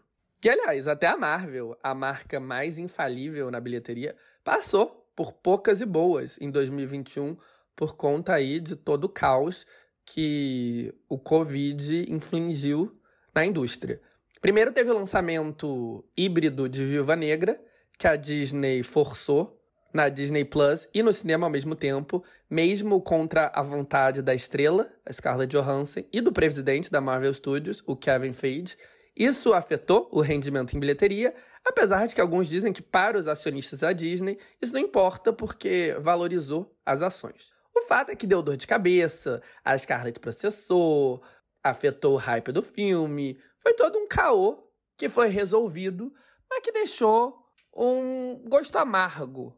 E era um dos filmes que, por anos, eram um dos mais esperados, né? As pessoas estavam doidas por um filme da Viúva Negra, desde prim o primeiro Vingadores, que foi há, sei lá, muitos anos atrás. Daí, os outros dois lançamentos da Marvel para 2021 foram exclusivos para o cinema, depois que o Kevin Feige bateu o pé o primeiro, Shang-Chi, teve uma boa recepção, foi um sucesso, mas o rendimento, dadas as circunstâncias, né, foi muito inferior ao que a Marvel estava acostumada pré-pandemia. E daí o outro foi Os Eternos, o Ensemble Movie, dirigido pela oscarizada Chloe Zhao. E esse foi o primeiro filme da Marvel que decepcionou. Decepcionou o público, decepcionou os críticos, decepcionou em termos de rendimento. Não foi um fracasso, mas foi o primeiro percalço numa trajetória que até então tinha sido impecável. Aí, no fim do ano, todas as champanhes foram estouradas, com o sucesso histórico do terceiro Homem-Aranha. Tudo que está em volta desse fenômeno já foi debatido aqui à exaustão. Eu já expliquei tudo, inclusive o fato de que a Marvel Studios é só uma das donas do filme, a propriedade em si é controlada pela Sony. Mas bom, o fato é que foi uma vitória também para a Marvel, porque essa série nova do Homem-Aranha está inserida no universo estendido, expandido Marvel. E agora a gente chega no presente, a estreia do segundo Doutor Estranho. Sem dúvida nenhuma, o filme mais esperado desde o último Homem-Aranha, até porque o próprio Doutor Estranho tem um papel-chave em Sem Volta para Casa. Ou seja, o novo filme é basicamente uma continuação do maior fenômeno dos últimos tempos. Além disso tudo, o público é simplesmente viciado no conceito do multiverso. O multiverso, o encontro de vários Homens-Aranhas de universos diferentes, no caso os interpretados pelo Tobey Maguire e pelo Andrew Garfield nos reboots anteriores da Sony, foi a chave que fez de Sem Volta para Casa algo tão absurdamente adorado pelo público. E além disso tudo, tinha todo o fato que era um novo filme da Marvel, né, que por si só já é um big deal, e a sequência de um filme bem recebido que foi lançado já faz uns 5 anos. Outra coisa que causava muita expectativa era a presença de uma personagem muito querida, a Wanda barra Feiticeira Escarlate, que tinha um papel-chave. A Wanda é um personagem interpretado pela muito carismática Elizabeth Olsen, mais conhecida como irmã da Mary-Kate e da Ashley.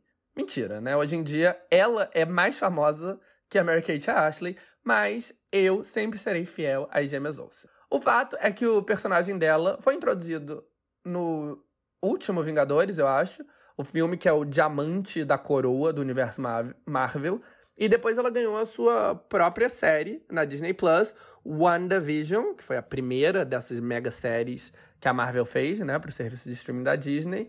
E, enfim, tava todo mundo muito empolgado para vê-la brilhar como uma das protagonistas desse novo filme. Sem falar que, de novo, além de servir como uma espécie de continuação para Homem-Aranha Sem Volta para Casa, também é uma continuação de WandaVision e também da série animada What If, outro projeto da Disney Plus. O que, aliás, né, isso aqui é um retrato perfeito de como a Marvel é um grande esquema de pirâmide. Porque para você ver Doutor Estranho 2 e entender plenamente o filme, você tem que, no mínimo, assistir Homem-Aranha Sem Volta para Casa, o desenho animado What If, a série WandaVision e Os Vingadores. E o primeiro Doutor Estranho. Bom, ok. Voltando para a bilheteria. Desde Homem-Aranha Sem Volta para Casa, já houve outros filmes com bom desempenho, mais notoriamente The Batman, que lucrou mais de 600 milhões de dólares na bilheteria global, acho que chegou a 700, perto de 700. E o primeiro final de semana foi o único caso, né, além de Homem-Aranha, que excedeu os 100 milhões de dólares. Estreou com 134 milhões de dólares na bilheteria doméstica. Doméstica significa dos Estados Unidos e do Canadá. E Doutor Estranho no Multiverso da Loucura era o outro único filme, até agora, que poderia fazer isso, né? Alcançar essas barreiras. Inclusive, ele estava bem posicionado para superar o Batman. E, de fato, superou.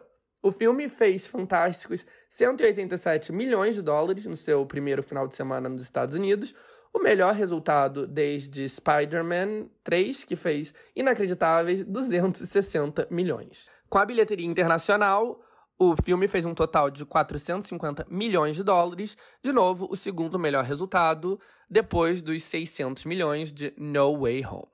Em relação a passar da barreira do bilhão, é possível? Sim, plenamente. É provável? Eu vou dizer que eu acho que não. Primeiro que o filme teve um B+, no CinemaScore. CinemaScore é uma empresa que determina a reação do público na estreia nos Estados Unidos e no Canadá, e a nota dada é um indicativo grande do quanto o filme agradou e o quanto o filme agradou é um indicativo do tamanho do potencial dele de crescer através do boca a boca, né, das legs dele. B+, claro, não é uma nota baixa, mas é uma nota baixa para um filme do universo Marvel. Apenas dois filmes dentre os 26 não ficaram na faixa do A. Três, né? Contando com esse Doutor Estranho. Ou seja, o B indica que Doutor Estranho no Multiverso da Loucura dividiu opiniões.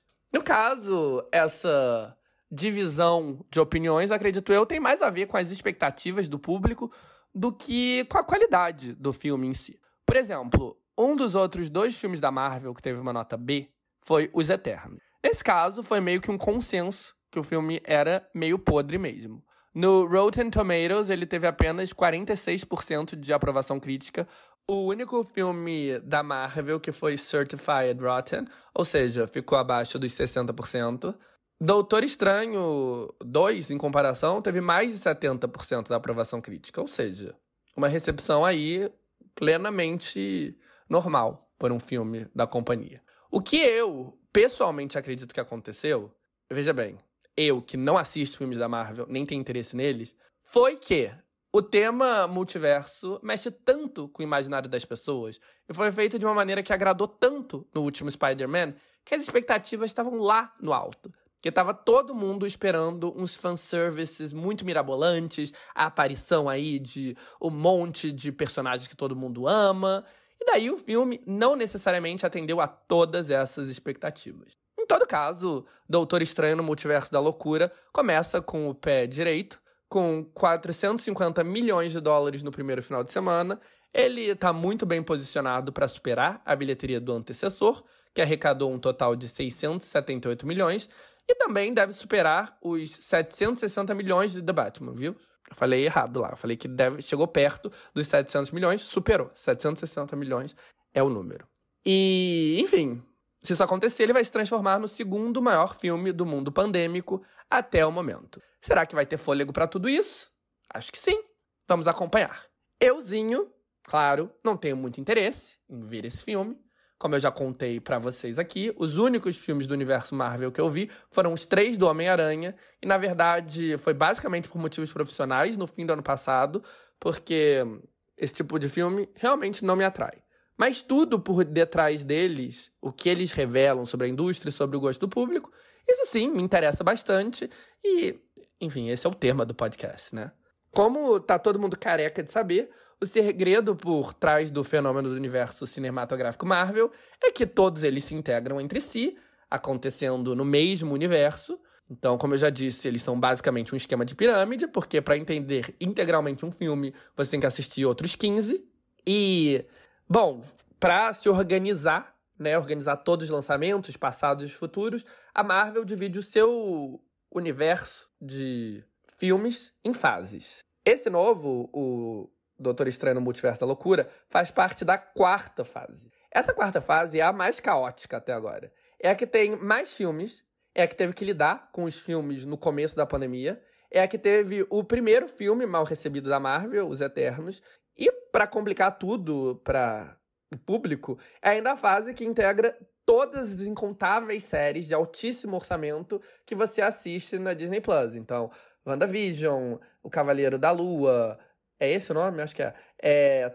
Loki, What If. Ou seja, o esquema de pirâmide fica ainda mais complicado, porque além de ver os filmes, agora você tem que ver séries completas também, o que, sei lá, me parece muito exaustivo. Mas, aparentemente, não exaustivo o suficiente, porque, como os resultados do primeiro final de semana do novo Doutor Estranho deixam claro, o universo Marvel ainda não saturou. Ainda bem, né? Porque ainda vem muitos filmes de Marvel por aí. Esse ano ainda tem Thor 2, o novo Pantera Negra, e acho que ainda tem mais séries, né? Tem a série da heroína muçulmana, enfim, muita coisa. Outro fato curioso sobre Doutor Estranho no Multiverso da Loucura é que ele é dirigido por Sam Raimi. Isso é interessante porque foi Sam Raimi que literalmente deu o pontapé em todo o fenômeno que são as adaptações cinematográficas dos heróis da Marvel no cinema. Porque foi ele que dirigiu os três Homem-Aranhas originais. Os três Homem-Aranha originais. Qual o plural disso? Bom, sei lá. Gente, a minha gramática, eu não vou dizer que ela vai ficando pior, porque eu ouvi um episódio antigo e assim, eu não sei falar português. Mas eu até acho que eu melhorei com o tempo, mas assim, segue ruim. É... Mas bom, ele que dirigiu os filmes do Homem-Aranha com o Tobey Maguire, com a Kirsten Dunst, é, que desataram todo esse fenômeno que a gente está vivendo até hoje, numa época que precede a existência do Marvel Studios, que a Marvel não era da Disney e que o universo expandido era um sonho distante. Mas os três filmes foram um fenômeno e abriram caminho para tudo que veio depois. Então é interessante ver ele retornar ao mundo dos heróis nessa nova configuração.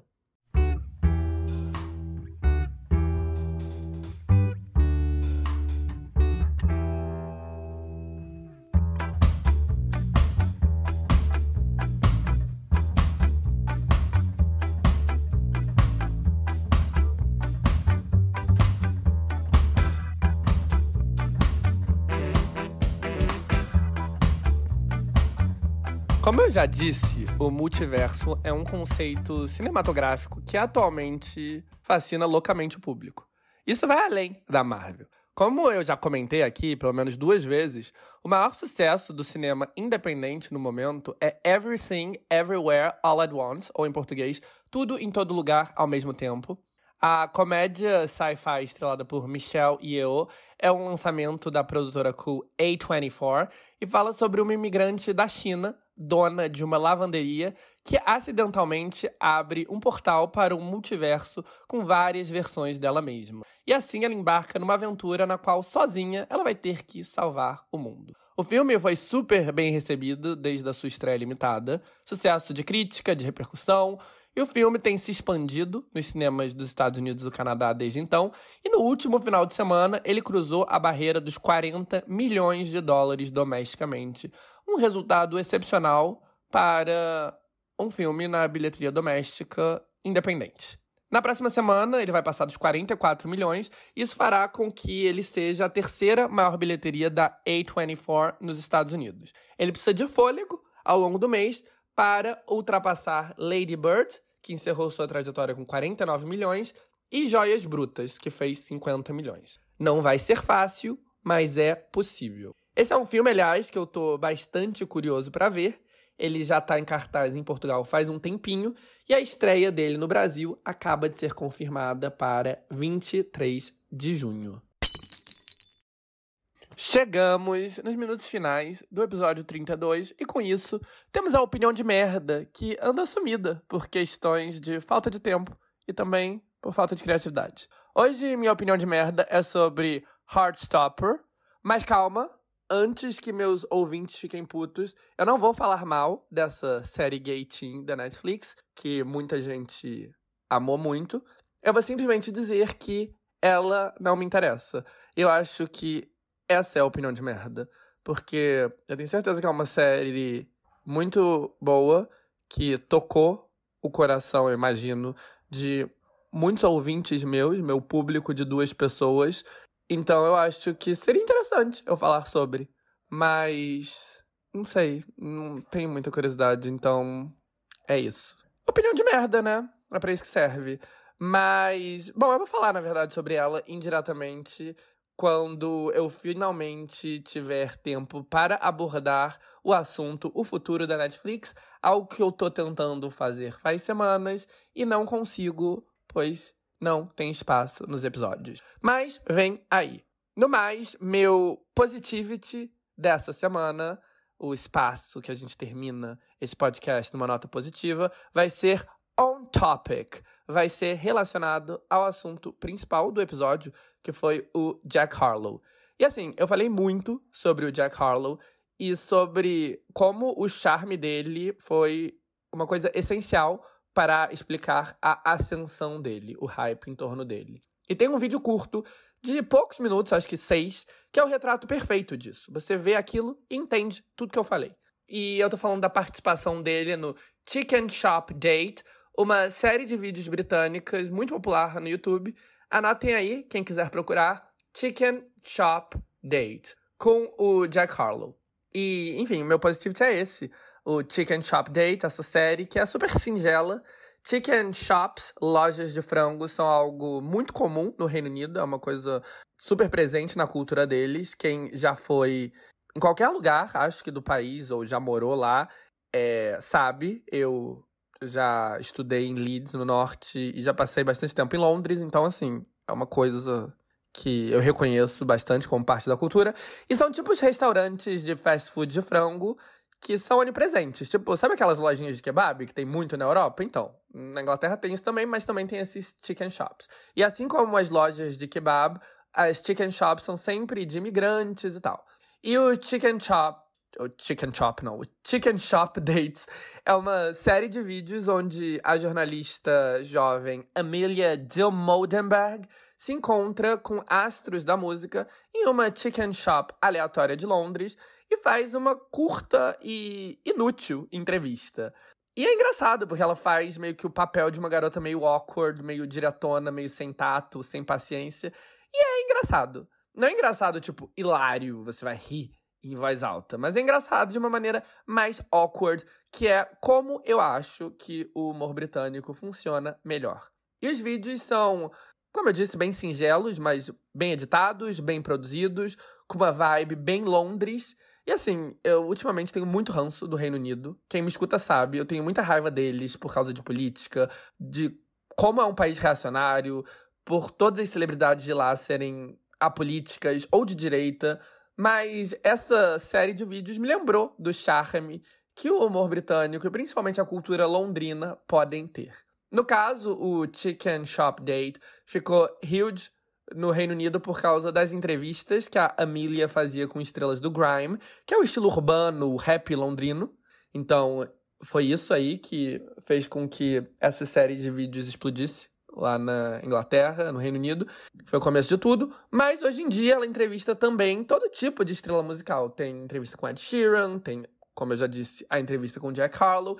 Inclusive, o vídeo recente deles que eu vi e que colocou o Chicken Shop Dates no meu radar foi com a Rosalia, que eu adoro. Eu acho que é o vídeo mais recente da série, ou um dos mais recentes. Enfim, foi aí, nas últimas três, duas semanas. Só que a minha recomendação é especificamente a do Jack Harlow, porque, como eu disse, é uma ilustração perfeita de muitas coisas que eu falei sobre ele nesse episódio.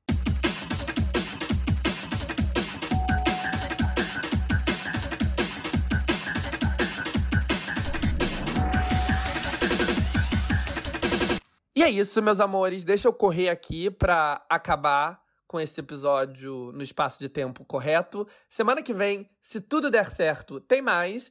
Mas sempre tem a chance de nem tudo dar certo, mas vamos torcer para que dê sim. Eu amo vocês, minha enorme gratidão a quem chegou até aqui e até mais.